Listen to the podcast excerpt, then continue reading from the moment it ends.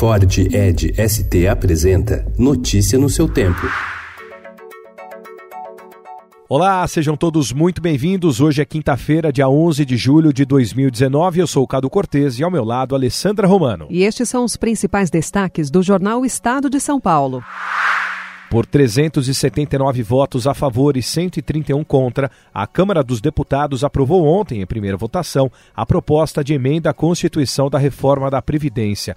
O resultado ficou acima das expectativas do governo e pode ser considerado uma vitória pessoal do presidente da Câmara, Rodrigo Maia. O texto aprovado fixa a idade mínima de 65 anos para homens e de 62 para mulheres se aposentarem e tempo mínimo de contribuição de 20 e 15 anos, respectivamente. Hoje serão analisados emendas e destaques apresentados pelos partidos, o que pode alterar pontos da reforma. Sem mudanças, o ganho previsto é de aproximadamente 987 bilhões de reais em 10 anos.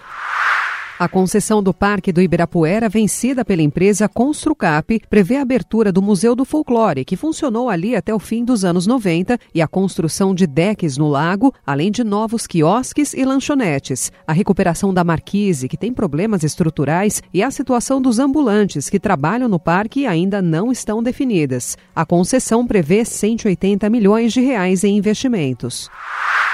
Movimentos de renovação política e entidades que atuam pela transparência das contas públicas e dos partidos condenaram a proposta que eleva em 2 bilhões de reais o fundo para campanhas eleitorais, que iria para 3,7 bilhões de reais em 2020. A proposta tem o apoio de Rodrigo Maia, do Democratas do Rio de Janeiro.